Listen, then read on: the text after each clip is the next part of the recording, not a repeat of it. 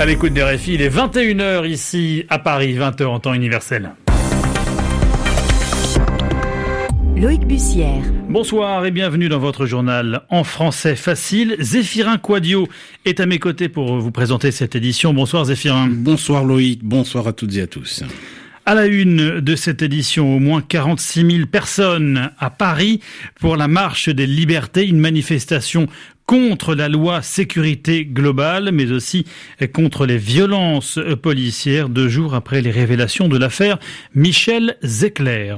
À la une également, le pape qui nomme pour la première fois un cardinal afro-américain, l'archevêque de Washington, Wilton Gregory, on y revient dans un instant. Et puis nous irons à Cuba également dans ce journal, Cuba, où des artistes manifestaient hier devant le ministère de la Culture.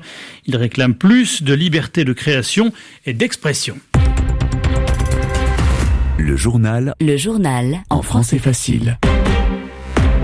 Et d'abord, cette journée de mobilisation partout en France contre le projet de loi sécurité globale. Plusieurs dizaines de milliers de personnes dans les rues ce samedi, avec notamment une très forte affluence à Paris, où le ministère de l'Intérieur a compté 46 000 manifestants. Une foule très compacte, très dense donc, alors que la fronde contre l'article 24 du texte a pris une nouvelle dimension cette semaine après le passage à tabac filmé du producteur Michel Zecler, violemment frappé par trois policiers.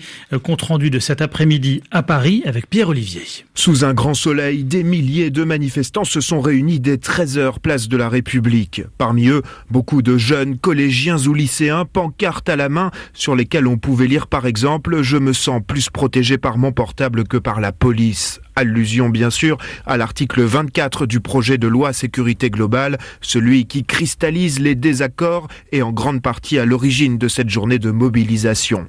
Tout au long du cortège très dense et qui avançait à vitesse réduite, de nombreux manifestants expliquaient avoir décidé de venir ce samedi après avoir vu la vidéo du producteur Michel Zecler battu par trois policiers.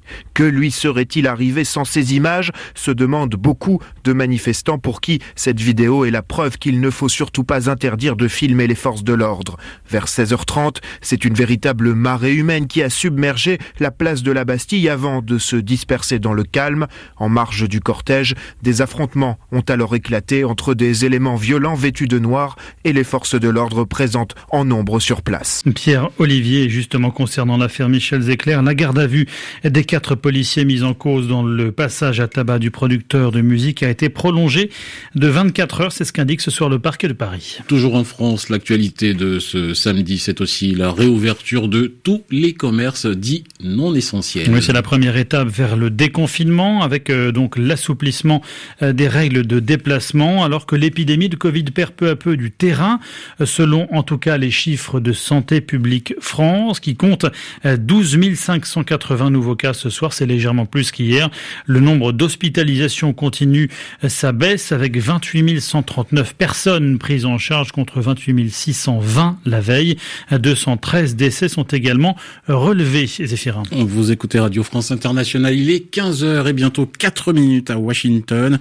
Le pape François a nommé aujourd'hui 13 nouveaux cardinaux, mais l'un d'entre eux fait tout particulièrement parler de lui. Oui, c'est l'archevêque de Washington et pour cause, Wilton Gregory, c'est son nom, devient le premier cardinal afro-américain de l'Église catholique.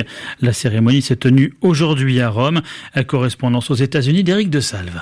Un choix très important, confie-t-il à l'AFP, qui marque le soutien de l'Église catholique à la communauté afro-américaine. À ce stade, dit-il, je suis un individu symbole. Depuis 18 mois, Wilton Gregory, 72 ans, était déjà le premier archevêque noir de Washington. Aux États-Unis, le religieux n'a pas hésité à fustiger Donald Trump quand son turbulent voisin de la capitale américaine s'est affiché Bible à la main pour une séance photo en pleine manifestation du mouvement Black Lives Matter après la mort de George Floyd. Une instrumentalisation de la religion, avait-il dit. Mais ce sont surtout ces appels à la tolérance zéro contre les nombreux prêtres catholiques pédophiles qui l'ont fait connaître au début des années 2000 aux États-Unis. L'archevêque est réputé modéré dans une église catholique américaine très divisée entre modernistes et ultra-conservateurs, souvent hostiles au pape François et opposition pro-avortement du président élu Joe Biden, lui-même catholique pratiquant. Éric de San Francisco, RFI. En Éthiopie, Abiy Ahmed affirme que son armée a pris le contrôle de Mekele. Oui, Mekele, la capitale régionale du Tigré. Le premier ministre éthiopien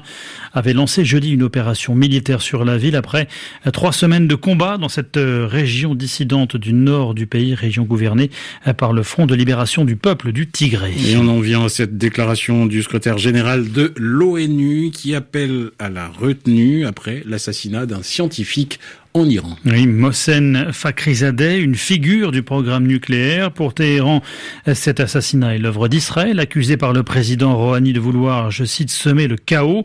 Nous condamnons tout assassinat ou meurtre illégal, réagit ce soir Antonio Guterres, qui demande dans le même temps d'éviter toute action qui pourrait mener à une aggravation des tensions au Moyen-Orient. Et puis dans le Haut-Karabakh, 15 jours après la fin des combats, l'Azerbaïdjan reprend petit à petit possession des territoires cédés par l'Arménie. l'Azerbaïdjan qui est sorti grand vainqueur hein, de ce conflit. Nos envoyés spéciaux Vincent Souriau et Jade El Khoury se sont euh, rendus dans l'un de ces districts rendus par Erevan, dans la ville d'Agdam, précisément à l'est du Haut-Karabakh, là où les forces azerbaïdjanaises ont une priorité, déminer pour permettre le retour des déplacés. Reportage. Ce bulldozer est actionné à distance par deux démineurs. Il porte des visières blindées, d'énormes gilets de protection et à l'aide d'une télécommande, ils dirigent leur robot vers les zones minées sous le commandement d'Idriss Ismailov, le patron de l'ANAMA, l'agence nationale de déminage en Azerbaïdjan. Vous voyez, on a déjà nettoyé presque 7 km de terrain autour de la route. Ensuite, il va falloir faire les champs parce que c'est là que l'électricité, le gaz et les communications vont passer. La deuxième phase, c'est les zones résidentielles et on terminera avec les surfaces agricoles pour pouvoir relancer les plantations. Le travail s'annonce gigantesque car depuis la fin des combats il y a deux semaines, l'ANAMA a déjà répertorié 7500 engins explosifs dans les territoires repris à l'Arménie. Il faudra des années avant qu'Agdam retrouve son intégrité. D'après ce qu'on a vu en reconnaissance, il y a du danger sur 80 à 85% des terres qu'on a récupérées. Il y a les mines, ça représente un tiers des objets qu'on a repérés, mais la majorité c'est les bombes, les obus et les roquettes qui n'ont pas explosé pendant les combats. Le gouvernement azerbaïdjanais promet que les déplacés d'Agdam chassés par l'Arménie dans les années 1990 pourront très vite revenir chez eux. Difficile à croire, Idriss Ismailov indique qu'à lui seul, le travail de déminage va prendre entre 10 et 15 ans.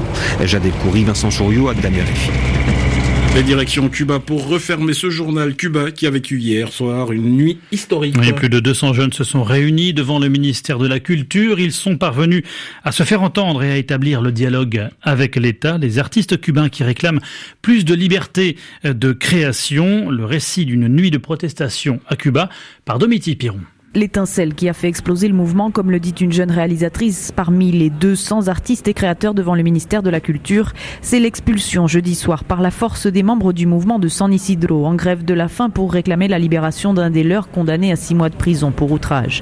Mais les réclamations sont plus larges.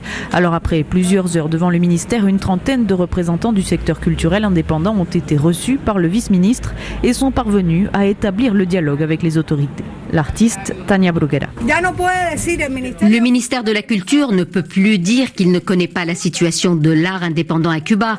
Il ne peut plus dire qu'il n'est pas au courant du harcèlement, de la persécution et de la répression qui existent contre l'art indépendant à Cuba. Ils ne peuvent plus dire qu'ils ne savent pas. À l'intérieur, l'échange dure plus de 4 heures. À l'extérieur, des centaines de jeunes réunis dans le calme, assis dans la rue. Ils entonnent des chansons, discutent et applaudissent toutes les 15 minutes pour se faire entendre à l'intérieur. Dans les rues alentours, le dispositif policier se renforce, les rues sont encerclées, la police fait usage de gaz lacrymogène contre ceux qui essayent de rejoindre le mouvement devant le ministère. Puis, sur le parvis, apparaissent alors les 30, dont le dramaturge Junior Garcia, qui sortent en héros. Ce qui s'est passé aujourd'hui est historique dans notre pays. Nous croyons pouvoir être optimistes car nous entamons à présent un nouveau dialogue où seront respectées les différences. Une journée et une nuit de protestation sous tension qui s'achève dans un esprit patriotique. Domiti Piron, La Havane, RFI. C'est la fin de ce journal en français facile. Merci à vous de l'avoir suivi et de votre fidélité à RFI.